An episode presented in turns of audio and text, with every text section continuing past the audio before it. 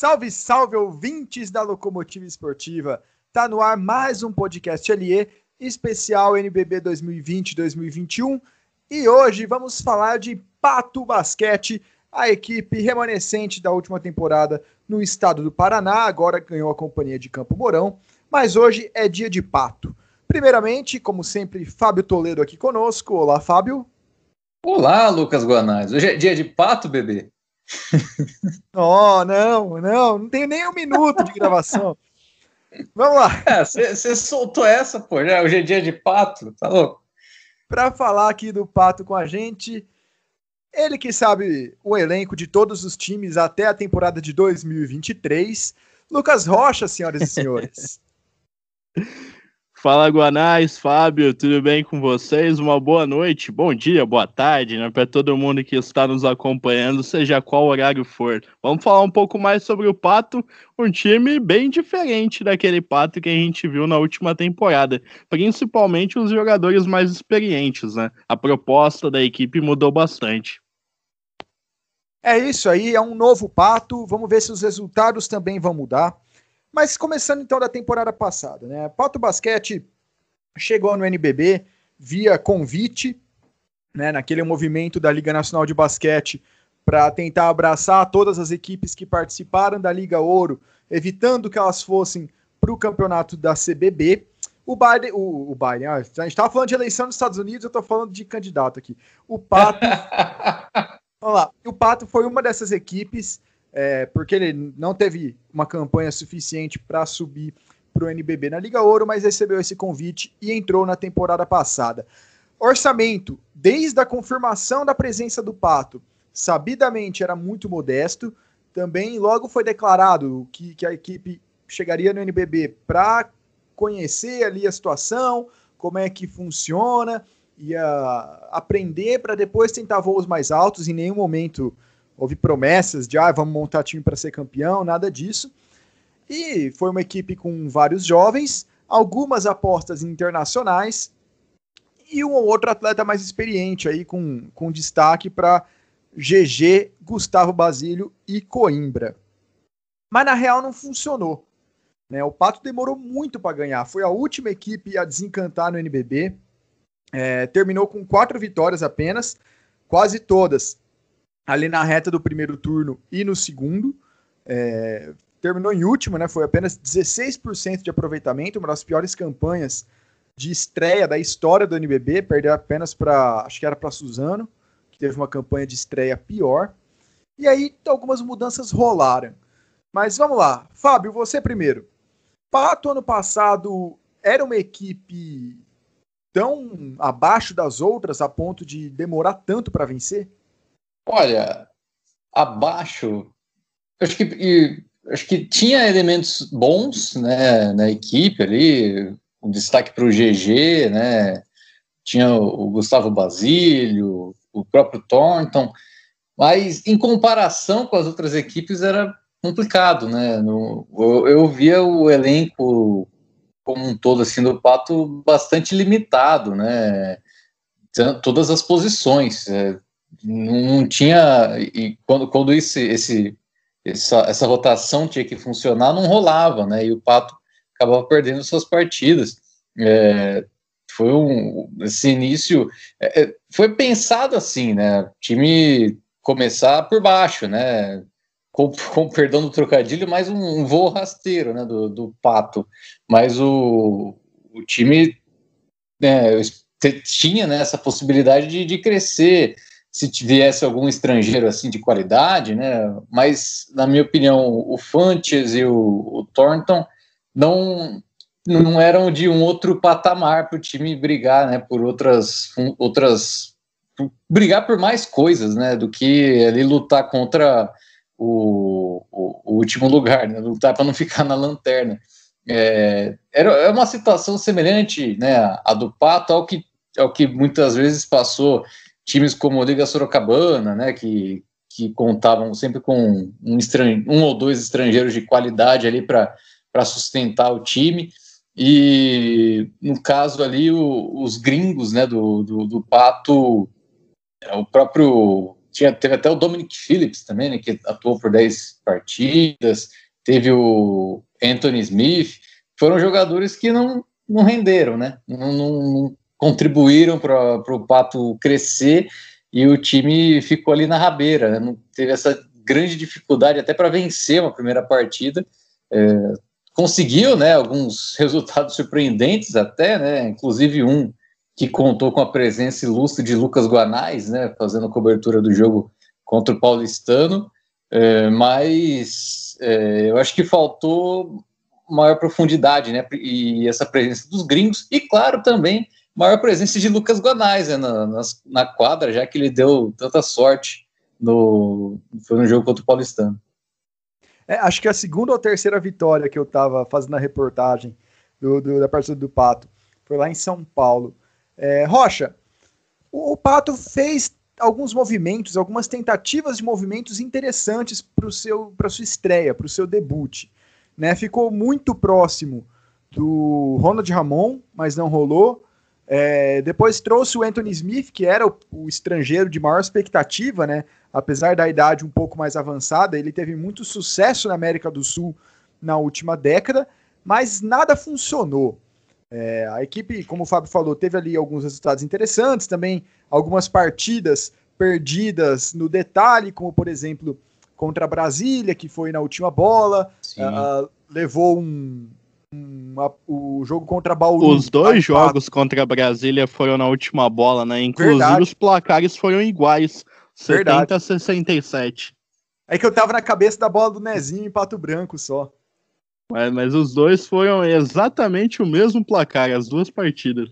Tem razão. E, e contra Bauru levou para prorrogação. Enfim, teve jogos que. Alguns jogos o Pato, o Pato dificultou a, a questão. Se essas apostas aí, principalmente Ronald Ramon e Anthony Smith, tivessem dado mais certo, podia a história ser outra, né? A gente estaria falando do Pato como uma equipe que é, fez uma primeira temporada minimamente interessante. Você concorda com isso? E por que, que essas apostas não funcionaram? Com certeza, eu acho que o Pato foi se movimentando muito por impulso, viu que não deu certo uma situação, tentou outra, tentou outro jogador, foi adaptando aqui e ali, e isso não é o indicado para uma competição tão complicada como é o NBB. Eu confesso que esperava mais do Pato, eu achei que o Pato seria uma equipe muito mais competitiva em termos de resultado na temporada passada mas eu acredito que pesou muito a falta de um jogador para assumir a pontuação da equipe. Tanto que quando o Thornton chegou, já no fim do primeiro turno, ele assumiu a condição de ser o pontuador cestinha da equipe e o Pato melhorou muito naquela época. Claro que não foi o suficiente para brigar diretamente por um lugar nos playoffs, mas foi uma equipe muito melhor do que nas primeiras rodadas do NBB. Você falou desse jogo contra o Paulistano, né, dessa vitória por 20 pontos que o Pato teve por lá, e ele foi sem dúvidas o grande destaque desse jogo. Mas acho que ficaram algumas lições para o Marcelo, né, presidente, o foi resto da diretoria. Exato, foi a estreia, a estreia dele, né? Dele. E acho que ficam algumas lições para o pessoal da diretoria do Pato e principalmente para o Dedé Barbosa. Primeiro, estrangeiro você tem que conhecer. Não dá para trazer o jogador apenas pelo nome que ele construiu ou pelas referências que você tem. Você tem que saber quem é o cara. E esses dois estrangeiros que o Pato manteve para essa temporada, o Chuck Funches, né, que, que eles chamam por lá, e, e, o Thornton, são caras que ele sabe o que vai entregar. São jogadores que já estiveram por lá na temporada passada, não são americanos assim tão valorizados no ponto de vista financeiro também, não são jogadores que vão onerar o clube, e que passam valores também para os jogadores jovens. Mudou um pouco o perfil de atleta do Pato. Na última temporada você tinha GG, Gustavo Basílio, Paulo Lourenço, Coimbra. Esse ano é diferente, né? Você já começa a observar muitos jogadores jovens, né? A equipe é praticamente um sub-22, com três ou quatro jogadores acima da idade. E alguns jogadores super interessantes, né? O Lucas Lacerda, o próprio Gabriel Oliveira, que rodou em alguns lugares, o Leal, que estava na Argentina. Eu acho que ficou essa lição. Não acreditar tanto no currículo do jogador e ter mais contato, né? Saber melhor quem você está trazendo para sua equipe. E antes da gente passar o elenco, né, falar especificamente dessa temporada, é muito comum no Brasil uh, o time tem grana e aí contrata todo mundo, né? Contrata é, jogador de renome, monta time para brigar no G4, por título, eventualmente. Aí a grana diminui e o discurso se torna: não, nós damos chance para os atletas da base, vamos de molecada. É, essa, essa montagem do pato é por causa da grana ou é filosofia de jogo? Eu acho que tem um pouco dos dois. Claro que o orçamento é muito menor, mas dá para perceber também que algumas escolhas são voltadas para o desenvolvimento dos jogadores. Eles poderiam ter escolhido outros muito mais experientes, mas preferiram os jovens, né? preferiram dar mais tempo de quadra também para os próprios jogadores que eles desenvolveram na temporada passada, como Augusto, né? como Paulo Scheuer, que talvez tenham sido os que mais se destacaram, o Rodrigues também, né? São três jogadores que devem ter ainda mais tempo de quadra nessa temporada. E a tendência é que evoluam, não só no aspecto individual, mas também no coletivo. É o que eu espero, pelo menos, nessa questão de filosofia, de trabalho que o Pato teve. Então vamos lá, vamos pegar o elenco aqui do Pato Basquete. Armadores: Augusto Cabral, Lucas Lacerda, Mateuzinho e Murilo. Alas, Isaac Thornton, Gabriel Oliveira, que aparentemente agora ele quer ser chamado de Gabriel Mandialardo, é, Aquiles, Gabriel Cervelin, Henrique Kirsten e Derek. Os pivôs, Anderson Rodrigues, o Charles Funches, ou Chuck Funches, né, como o Rocha acabou de dizer, Paulo Scheuer e Vitor Leal. É, Fábio, é um elenco para o Pato repetir campanha, é, ou o fato de manter alguns nomes, é, é, apostar de vez na garotada pode fazer com que a equipe dê um trabalho um pouco maior, eventualmente não fique na lanterna durante todo o tempo. O que, que você acha? Bom, primeiro que Gabriel Mandialar vai ser complicado falar, né? Durante ah, o campeonato. Né? E claro, eu esqueci, né? Dedé Barbosa, mais uma vez no comando. É, esse é mais fácil de falar, Dedé. Mas é, é, é esse time da aposta, né? O time que vai dar oportunidade. A gente está vendo muito disso acontecer aí em algumas equipes no, no, NBB, mas eu vejo que não tanto quanto nesse Pato Basquete, né? A, a permanência do, do Augusto foi importante, né? Vai ter essa maior, maior tempo de quadra agora, né? Ainda mais com, com, a, com a saída do GG, vai ser o principal armador ali né, da equipe. Tem também é, o Mateuzinho, né, que vem do Flamengo, por empréstimo, acredito, né, que é um, é um jogador que também está tendo, já está tendo espaço ali no, no, Campeonato Paranaense, né, tá, vai ser utili mais utilizado né, no, no, Pato, vai ter esse, esse espaço, o, o, Paulo Schauer também, né, com um crescimento ali de, de minutagem, e, e, isso vai ser importante, né, é, é, é uma aposta novamente, né, e que pode render alguma coisa positiva né, para a equipe, como também não pode dar, dar errado, né? Pode ser, pode manter a equipe na, em 16 ali, né? Manter o time com, com pior campanha, né? Por conta dessa, dessa aposta aí com jogadores mais jovens, mas assim, em termos de, de dar possibilidade para o atleta, né? De dar espaço, acho que vai ser importante, né? Você ter esse essa, esse espaço para eles.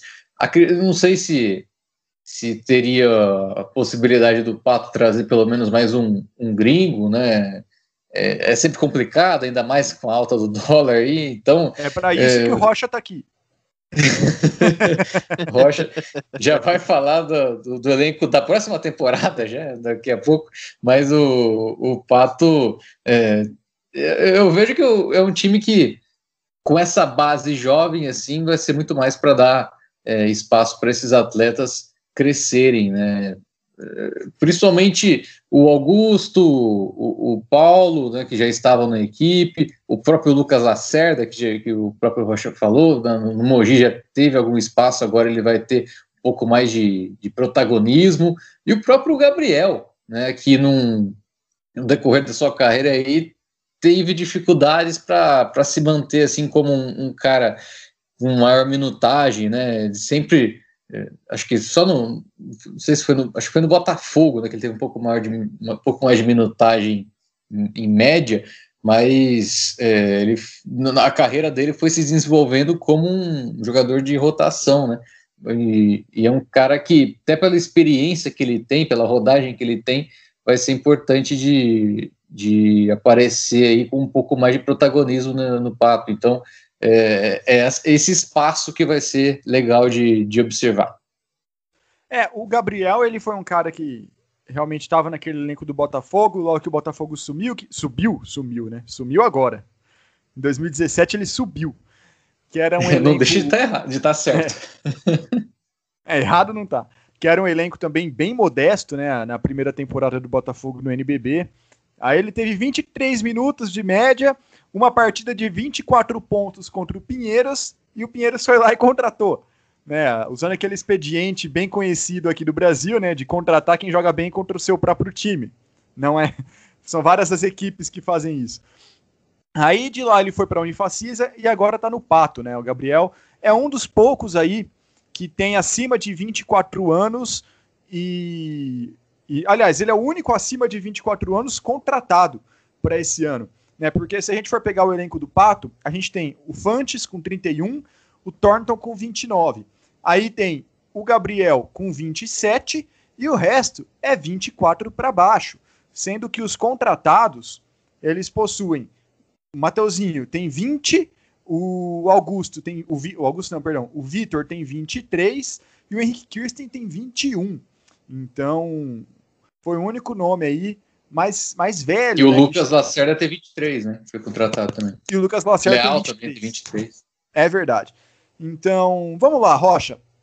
É uma equipe muito, muito jovem, né? Como a gente já disse. Mas vamos primeiro, primeiro ficar nos nomes que renovaram lá em Pato Branco. É, eu destaco aqui o Augusto, o Rodrigues e o Scheuer, mas principalmente o Augusto e o Scheuer.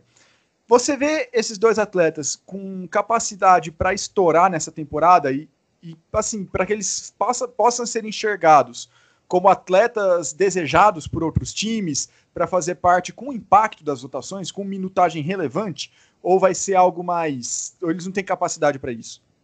Não, tem capacidade sim, principalmente o Augusto, né? Que por muito pouco já não foi um jogador de dígitos duplos na média na temporada passada, quando ele jogava menos de 20 minutos. Era, em tese, um jogador de revezamento por lá. Eu vejo nessa temporada ele com muito mais tempo de quadra e com um potencial muito grande de ser talvez até um cara que vai puxar a pontuação do Pato. Tem arremesso de três pontos, tem um jogo muito forte de pick and roll também. Eu gosto muito do Augusto. O Paulo Scheuer, no caso, no momento que passa aqui uma ensurdecedora moto na rua, mas Sai da rua, morar em avenida tem dessas coisas. O cara tá gravando mas... na calçada, mano. Mas quanto ao, ao, Paulo Scheuer, eu acho um pouco mais difícil. Eu não vejo ele tão desenvolvido assim para já fazer uma temporada impactante no NBB. Mas essa proposta do Pato, ela vai ser muito importante para o desenvolvimento dele também. Eu vejo ele com mais minutos do que ele teve na temporada passada e vai ter a oportunidade de melhorar individualmente e até em cima disso também impactar de certa forma no jogo coletivo da equipe. O Pato Basquete, no mínimo nessa temporada, servirá de vitrine para esses jovens jogadores. Todo mundo que foi para o Pato Basquete estava precisando de minutagem, exceto os americanos, né? Que a gente já conhecia de outros carnavais aqui no Brasil, mas os outros jogadores, eles estão nessa busca de jogar, de se fixar no mercado, de ter números, Então o Pato vai ser muito importante para todos eles. Talvez o resultado esportivo nem seja tão bom assim, mas individualmente todo mundo vai tratar essa oportunidade como talvez a última da carreira. E o elenco vai ser isso aí mesmo ou tem a possibilidade de chegar mais gente durante a temporada? A princípio é isso mesmo, né? Já é, já é um time com mais de 12 jogadores, né? Então já, já completou todo o revezamento do time. Talvez ainda possa aparecer alguém em caso de lesão, né? Se alguém se lesionar e, e aparecer também aquela famosa oportunidade de mercado, possa acontecer alguma coisa também. Mas a princípio é esse time mesmo. E uma é, oportunidade de mercado para o Pato Basquete, né, pelas condições financeiras, é complicado esse. Não, mas tem, tem a galera aí que está disputando o Campeonato Gaúcho, tem a, alguns até do Paulista, tem alguns nomes, mas não fazem muito o perfil da equipe montada. Só para registrar, né, até eu esqueci de falar, o Paulo Scheuer, ele é de Pato, né, então ele está jogando em casa. É, isso, é, isso é bem interessante também. Mas vamos lá. Começando pela armação. Alexandre então. Pato também tá no mercado, não tá? É, não, mas esse é muito caro e não entrega o que se espera. Vamos lá. É, começando para a armação. Uh, o time tá com o Augusto Cabral, que renovou, né? O Murilo, que é ainda bem jovem também, mas trouxe o Lucas Lacerda, que estava precisando de minutos, não estava tendo, tendo tanto destaque assim é, em Mogi, apesar de que o Alexei se lesionou o ano passado, mas o Fúvio deu conta de boa parte da minutagem do Mogi. Então ele foi pro, pro Pato Branco. E o Mateuzinho, né, que chega aí via Flamengo, tá emprestado, apesar de ser um, um empréstimo meio, meio não, não, não tanto pensando no desenvolvimento do jogador nesse caso, mas a gente fala mais para frente. É, mas são três nomes que precisam, que estão nessa característica aí que o Rocha falou, que precisam de minutagem e que não, não tem espaço para todo mundo, né? Por mais que jogue, que eles joguem ao mesmo tempo, dois deles, dois desses três ao mesmo tempo, talvez falte um pouco de, de minutos para algum deles. É, no Paranaense, que o Pato está disputando, o, Ma, o Mateuzinho tem tido destaque, inclusive na pontuação, né? Fez um jogo ali de mais de 30 pontos, salvo engano. Mas é o Campeonato Paranaense, né? Também não tá para levar tanto em consideração assim, pensando a nível de NBB. Mas voltar com o Rocha, depois a gente vai para o Fábio. Você acha, Rocha, que é, é, é, um trio ali, descartando um pouquinho o Murilo, pelo menos nesse, nessa primeira temporada, que consegue ser equilibrado, que consegue atender os anseios de todo mundo? Eu vejo o Augusto mais como um jogador de posição 2. Ali a armação já vejo como o Mateuzinho e o Lucas Lacerda mesmo. Mas eu acho que são jogadores muito agressivos, principalmente o Luquinha, né? É aquele jogador que você não precisa pedir para arremessar. Ele já entra com essa função, ele já entra pegando a bola e arremessando mesmo. Às vezes você precisa até tentar segurar um pouco ele. Eu acho que essa característica de ter personalidade, ela é muito importante nesse sentido também. E personalidade sobra nos dois, né? Tanto no, no Lucas Lacerda como no Mateuzinho também. Então eu acho que é uma dupla interessante, é uma dupla que vai ser difícil de jogar contra. Talvez ali não sejam os jogadores mais calejados, prontos em termos de experiência para jogar um campeonato como o NBB, mas são jogadores corajosos, são jogadores que não vão afinar para outros mais experientes, não, vão mostrar o seu papel e vão tentar, né, de certa forma, como eu disse, aproveitar essa oportunidade da vitrine. Fábio, tinha o GG na armação, né, que dava muita muita experiência para o time, mas também puxava bastante bastante minutos aí. Você acha que vai dar para substituir a altura? Lembrando que o GG não é tão agressivo quanto esses três jogadores, os dois principalmente, né, o Lucas. Lacerda é. e o Mateuzinho. O que, que você acha? A questão fica mesmo nessa distribuição, né? O, o GG sabe fazer como ninguém, né? Há, há, três temporadas, pelo menos, aí, entre os líderes de, de assistências né, do, do NBB. E aí, tendo o Augusto com esse caráter, essa característica né, mais ofensiva, próprio Luquinhas também, né, de arremesso, até dei uma olhada aqui no, nos números dele para o Mogi temporada passada, teve média ali de, de quase 13 minutos por jogo e, e quatro arremessos por partida. Né? Então, é um cara que entrava ali para chutar mesmo. E o, o, o Augusto, ele, o, o Mateuzinho, acho que vai sobrar um pouco o Mateuzinho essa distribuição aí, que vai, vai exigir aí do, do garoto vindo do Flamengo. Mas, por exemplo, o, o Thornton é, vai ter que ter um, alguma, alguma presença também ali para carregar bola, né? O, os alas terem essa proximidade ali também, já que o, os armadores são esses caras de finalização e também por conta, né, dessa, dessa falta aí do GG. E a gente sabe, né, que quando você perde um, um armador assim de cadência, né, de, e que distribui a, a bola, é importante você ter um pensamento aí um pouco diferente também, né, para com relação à movimentação do elenco e tudo mais. Então vai ser importante para o Pato ter isso também. E um outro ponto que a gente pode salientar sobre a questão dos armadores é que são todos baixinhos, né? Não tem um armador, por exemplo, como o Jorginho, né? Ou alguém como o Cauê Verzola, que tenha uma altura ali próxima a 1,90m ou, um, ou um pouco superior a isso. São todos jogadores de 1,81m, 1,80m, 1,78m, né? No caso do, do Mateuzinho. Então são, são jogadores que até de certa forma vão ter alguma dificuldade quando precisarem marcar jogadores mais altos. Mas eu acho que a, da mesma forma que eles vão ter dificuldade para marcar os armadores mais altos, eles também vão dar muita dificuldade para esses armadores, justamente por essa intensidade, né? Por esse drible baixo que eles têm também. São jogadores que serão difíceis de ser marcados. Sim, e, e até por conta né, dessa, dessa baixa estatura né, do, do, desses, desses jogadores, vai ser complicado utilizar assim, aquela formação com pelo menos dois deles em quadra. Né? Vai depender muito também do adversário, como o adversário vai estar, tá, é, é, vai, vai exigir aí que o, o, o Dedé pense em formações ali que vai, vai ser complicado para utilizar, por exemplo, Augusto e, e Mateuzinho juntos, né? É uma, uma possibilidade que vai ser difícil de, de realizar. O Augusto ainda é um pouco mais alto, né? Ainda pode pode se virar melhor nesse sentido. Mas aí vamos para as alas, né? Porque na, nas alas a gente também tem, tem alguns nomes ali interessantes. Vamos lá. É, o Isaac Thornton ele deve seguir ali como o principal nome do time, pelo menos em termos de pontuação. Mas você tem o Gabriel Oliveira, ou Mandialardo, já um pouco mais experiente, também buscando o seu lugar ao sol aos 27 anos. Mas tem o Henrique Kirsten.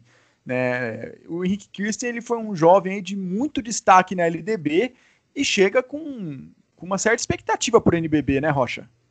É um menino muito bom, ele jogou muito bem na LDB que ele fez por Curitiba, é um ala alto, né, com mais de 1,90m de altura, tem um bom arremesso, pode até jogar na posição 4 se for o caso. Eu gosto dele, é um jogador interessante pro nível do NBB, não era tão falado assim, mas foi uma boa aposta que o Pato fez. Mas eu concordo com você, Guanais. O Isaac é, sem dúvidas, o, a referência ofensiva dessa equipe do Pato. O Gabriel tem como a principal característica o arremesso, e vai ser importante para ele jogadores como Mateuzinho, como Luquinha, que agridem bastante a cesta, porque naturalmente vai sobrar espaço para esse arremesso dele. Então, talvez ele aproveite ainda mais essa característica que ele construiu nos últimos anos.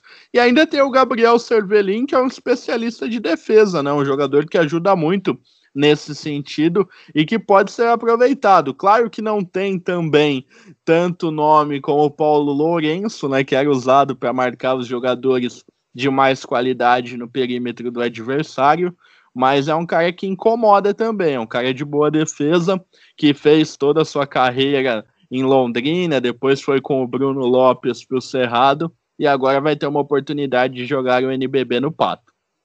Aquiles, Derek e Gabriel Sevelin vai ser bem para mais completar a rotação, né? Não, não, exato, eu acho exato. que terão um grande impacto nesse elenco montado, até porque foram atletas ali que não estavam, não, não é que não estavam no planejamento inicial, vou até corrigir para não ser injusto, mas eles foram chegando depois, né, naquela segunda, terceira, até quarta leva de reforços no Pato Basquete. Mas passando agora para os pivôs, Rodrigues Funtes, Paulo Scheuer e Vitor Leal. Fábio, a gente até considerou o Rodrigues na premiação dos destaques jovens né, da, da última temporada, ele agora está com 23 anos, teve 12 minutos ano passado, sem o Coimbra em quadra também, não, não, é, não, não, ficou, não deu tão certo assim também lá em Pato Branco, mas agora ele pode ter mais minutos, né? Até porque ele é um pivô que não tem como característica espaçar a quadra, ele não tem o chute de três e não, não tem espaço mais para muitos jogadores dessa característica no mesmo time, né? Então agora ele pode se beneficiar um pouco mais. É, vai ter o, o Leal ali, né? Principalmente para disputar ali essa briga como o cincão ali da, da equipe, mas é uma disputa bem, bem interessante, né? Vai ser ali é, interessante ver esses dois jogadores que são assim é, de, de, idades iguais, né? E que estão num, num processo de desenvolvimento até semelhante. O, é, é, claro que também tem, por exemplo, né, para o Dedé a possibilidade de, de jogar com um time um pouco mais móvel, por assim dizer, ao colocar, por exemplo, o Gabriel, é, o Gabriel Mandialardo, né, no, como um ala pivô ali na, na 4, que ele já costuma, já fez certos momentos, né, ele tem uma estatura para isso, e utilizar é, jogadores mais móveis, como o próprio Schauer e o, o Funches, ali né, na 5 para dar um, um, pouco mais de mobilidade. Mas tendo o, o Anderson né, e, e o próprio Léo assim como opções para o Garrafão vai ser legal, vai ser importante para o Pato, principalmente contra as equipes aí que, que têm pivôs fortes, né? E, e, no NBB tem, tem muitas equipes né, com, com esses, esses jogadores. Pega aí, né? Bauru, o, o Minas, São Paulo, é, agora o Fortaleza também, né, com o Lucas Bebê. É claro que é, esses, esses dois jogadores, né, Anderson e o Leal, ainda não se provaram aqui no, no Brasil, mas é, tendo, vão ter essa oportunidade agora no Pato para mostrar que, que, que tem a, a, capacidade, né? E, inclusive o Anderson é mais um desses, né? Do, do Pato aí, que na temporada passada teve entre 12 e 15 minutos de média e agora tendem a ter 20 para cima, né? Dependendo aí de como vai ser a escolha do Dedé. E tem o Leal também, né? Rocha, o Leal é aquele cara que surgiu no basquete cearense, passou um tempo na Argentina, só que ele surgiu lá atrás. E muita gente fala, nossa, o Leal, aquele Leal. E a gente não percebe que ele tem 23 anos ainda. Né? Ele é um cara que ainda tem espaço para crescer o seu basquete aqui dentro do cenário sul-americano, né? Até porque ele já teve passagem foi pelo Comunicações, né? Inclusive ele enfrentou equipes brasileiras na, no Interligas da temporada passada, jogou o desafio Brasil-Argentina do, do Jogo das Estrelas pela equipe da Argentina. Então é um cara que, que pode crescer ainda, tem, tem espaço para isso, né? A gente ouve falar do Leal há tanto tempo, mas nós nunca vimos ele jogar efetivamente, né? Ele ter tempo de quadra em uma equipe. Eu acho que vai ser a primeira vez agora no Pato Basquete. Claro, tudo depende dele, aproveitar a chance, mostrar dentro da minutagem que ele tiver que ele tem essa capacidade.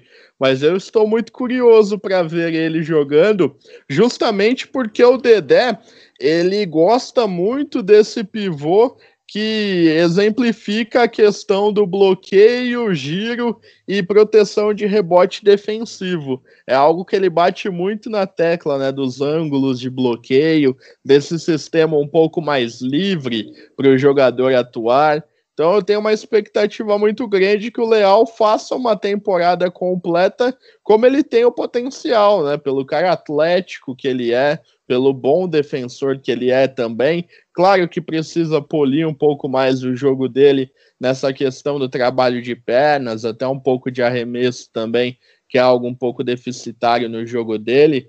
Mas eu acho que ele tem um, um bom caminho aí a percorrer no Pato Basquete. É uma boa filosofia que também acaba cooperando para aquilo que eu falei anteriormente, né? Essa questão da vitrine. Era algo que ele precisava Eu acho que o Pato pode oferecer isso a ele sim. E, e quanto ao Anderson, você acha que ele também pode explodir, digamos assim, nessa temporada? Porque ele tem a mesma idade, mas ao contrário do Leal, ele fez sua primeira temporada na, na elite nacional, pelo menos no ano passado. Pois é, já tinha feito também uma Liga Ouro no São Paulo, né? Mas eu vejo o Leal um pouco à frente do Anderson nessa briga. Claro, o Anderson já é um pouco mais experimentado nesse sistema, já teve uma rodagem um pouco maior na temporada passada, mas eu não vejo tantos recursos dele assim para superar o Leal nessa briga por uma hipotética titularidade. Claro que dependendo da situação, eles podem atuar até juntos, né?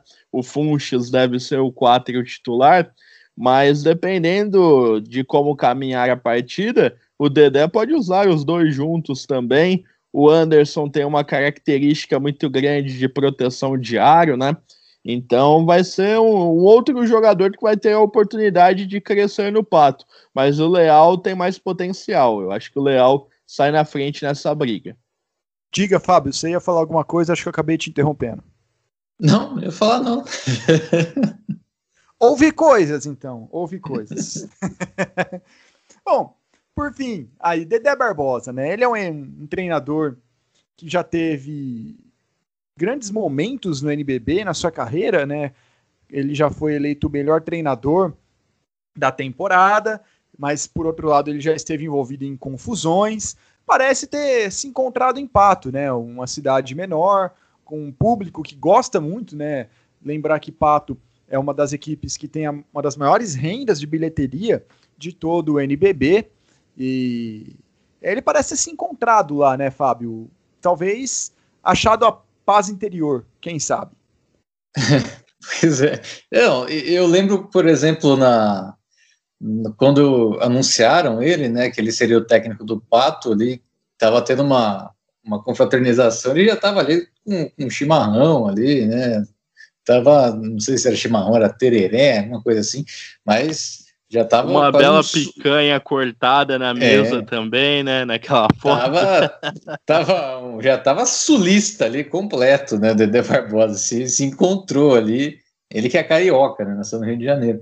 É, mas é, é, é, ele é um treinador que, assim, a gente lembra principalmente, eu lembro dele na passagem por Limeira, né, que o time vinha indo muito bem, e aí acabou encerrando as atividades depois de uma excelente campanha, né, e depois disso foi complicado, né, para ele, é, foi para Rio Claro, foi para o Vasco, né, a gente até vê no, no site da Liga, né, que equipes que o comandou, né, Vasco, Rio Claro e Limeira, três projetos que não estão mais no NBB, né?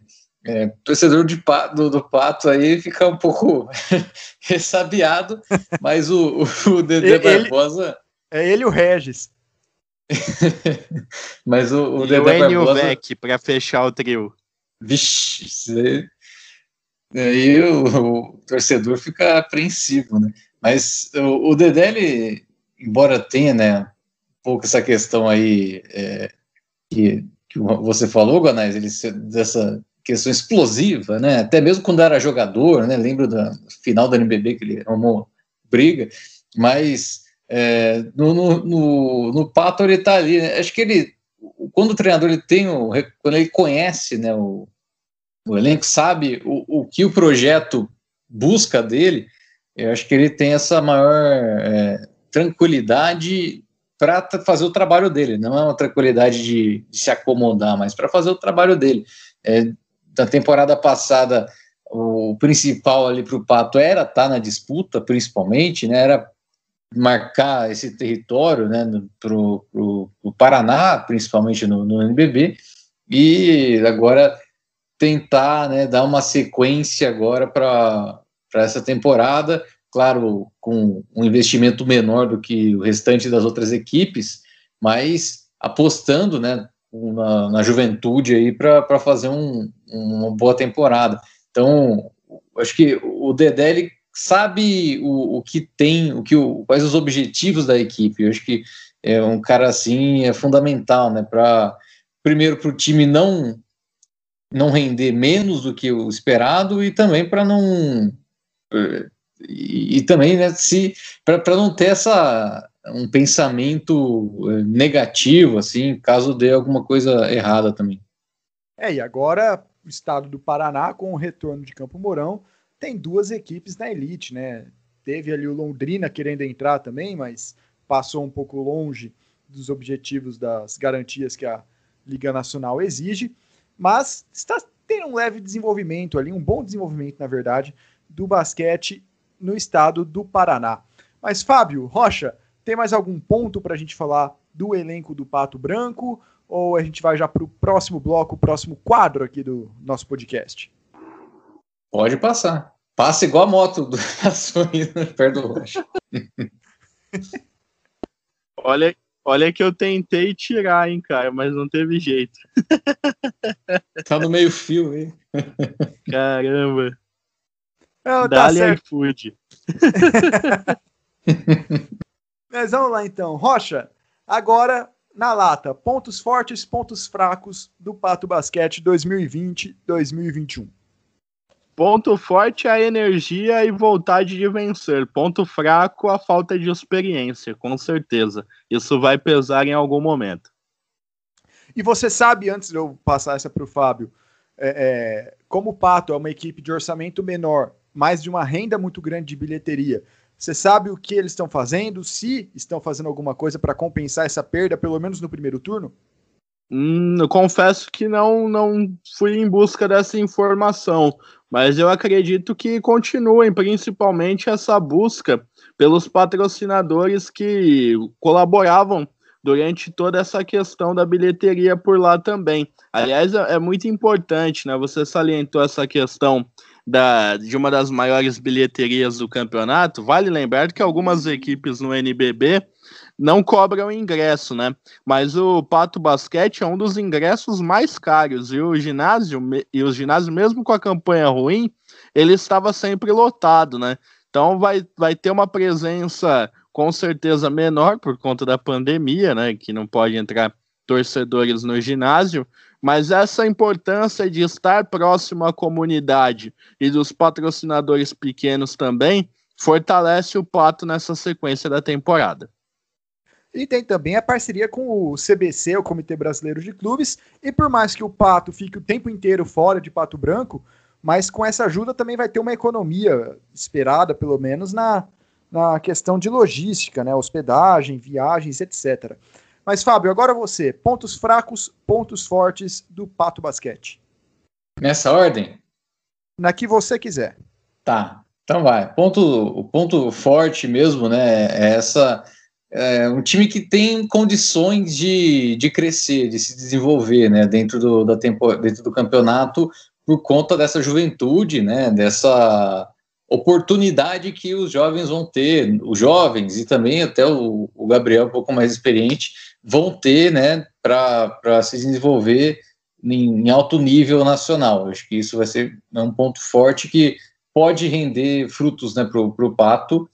E o ponto fraco também é a juventude, né? Um time muito jovem que pode pesar a inexperiência mesmo.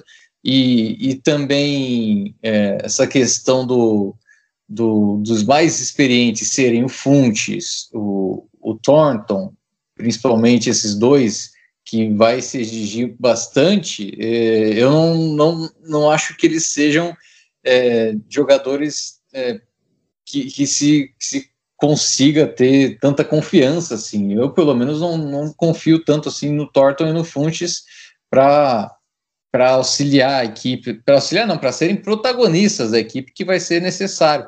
É, o Thornton já teve alguns momentos, principalmente na Liga Ouro, né, que ele apareceu bem, mas a nível assim no, no NBB, né, no, no, cenário nacional ali de elite, ainda tem altos e baixos que, que pode complicar, né? Você pega a temporada passada dele, é claro, teve jogo de 28 pontos, de 23 pontos, é, 14, mas também teve partidas em que ele fez 4, 8, 9, e, e vai ser importante ter uma regularidade dele que eu não sei se, se ele vai conseguir ter no NBB, assim como o Fontes. É, Para um time tão jovem assim, é, precisaria ter um, dois caras ali com maior assim é, imposição de respeito para o time ter algo a mais, né, para pensar, por exemplo, em, em outras coisas é, além do, da, da, parte de baixo ali da, da classificação.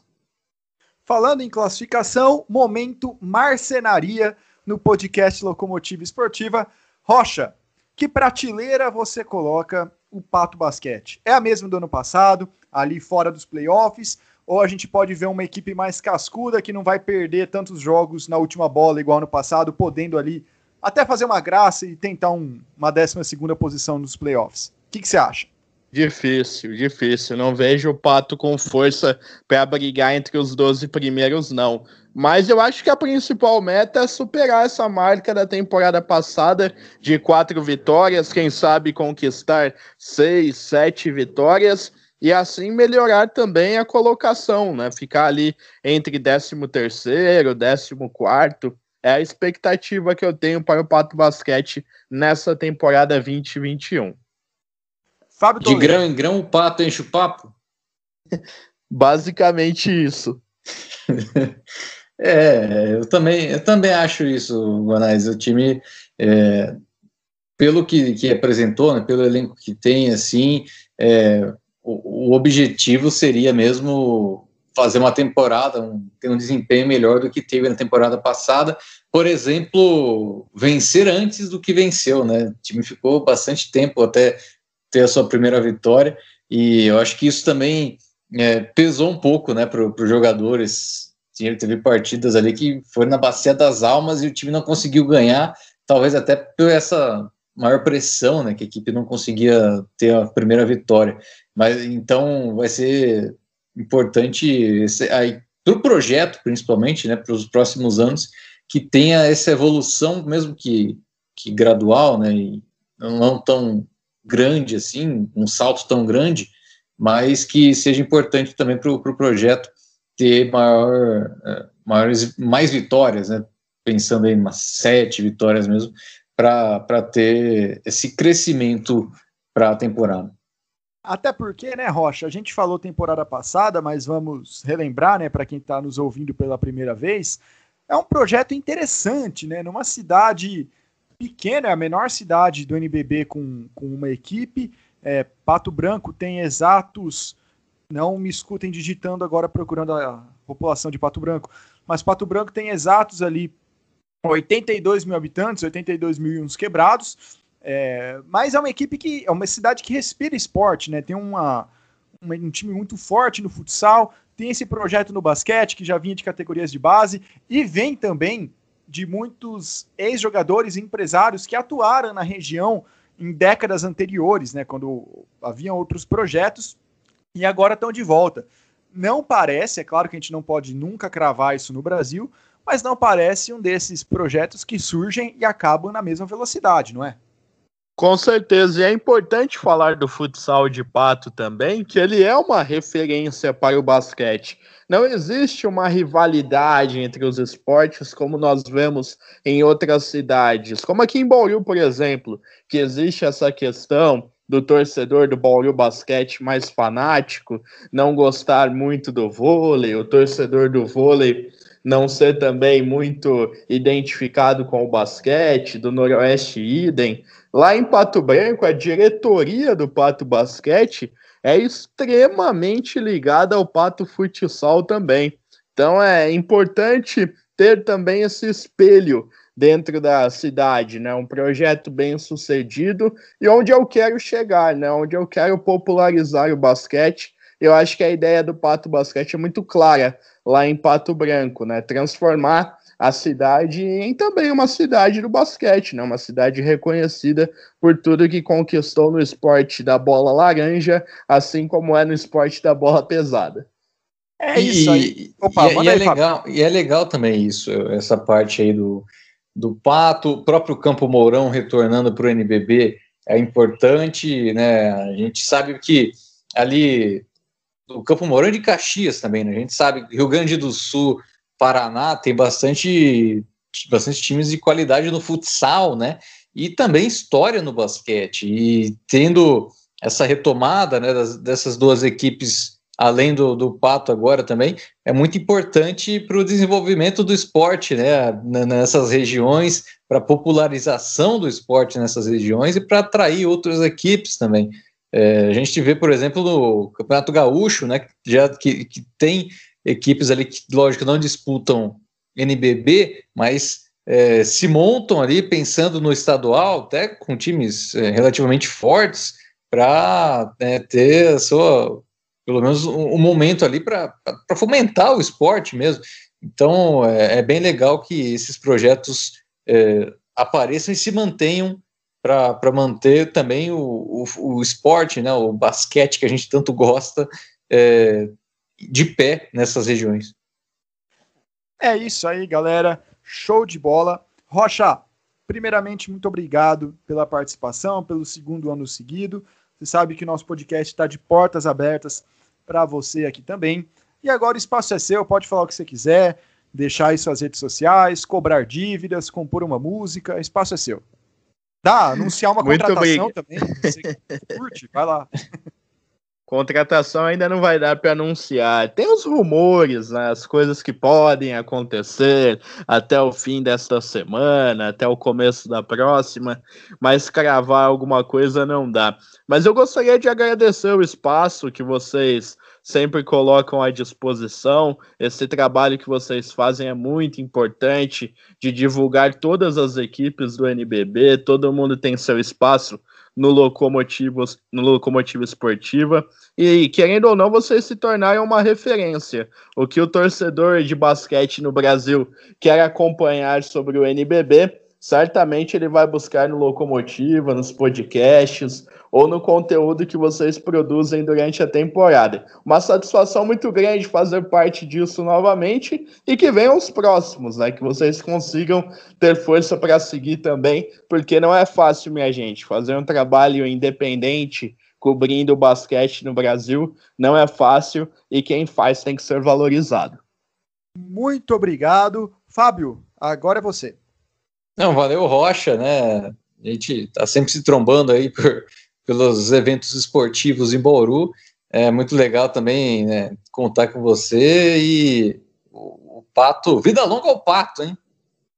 Qual Pato? Quack. tá certo. A todos então. os patos. Olha, torcedor do São Paulo, do Corinthians, não concorda. Mas vamos aí. Isso é outra modalidade, é outro esporte, assunto proibido nesse podcast. Vida longa Bozema, pelo menos. Aí, beleza. É. beleza. Ou ao Zezinho de Pato Branco. Figuras ilustres. Mas bom, muito obrigado, Rocha, de novo. Obrigado, Fábio. Obrigado a você que ainda está nos ouvindo nesse programa sobre o Pato Basquete. Agora, aqueles recadinhos finais, né? Se estiver nos ouvindo pelo YouTube, não se esqueça de deixar o like, se inscrever no canal se estiver pelas plataformas de podcast, faça o que a plataforma pedir também para continuar nos acompanhando. Fizemos, já passamos da metade do nosso especial, né? Temos, muitos especiais nos dias anteriores, mas ainda temos alguns, alguns lançamentos vindouros que você vai poder conferir aí logo que saírem. É, não se esqueça também de seguir a Locomotiva nas redes sociais, Facebook, Twitter, Instagram e de nos ajudar lá no PicPay, Locomotiva Underline Esportiva qualquer valor, literalmente qualquer valor que você puder nos ajudar, que tiver na sua carteira e você estiver disposto, se gostar do nosso conteúdo, vai ser muito importante para mantermos o projeto ativo e trazermos novos formatos conforme a temporada passar nos próximos meses. Tá isso, galera. Aguardo vocês no programa de amanhã. Muito obrigado e falou!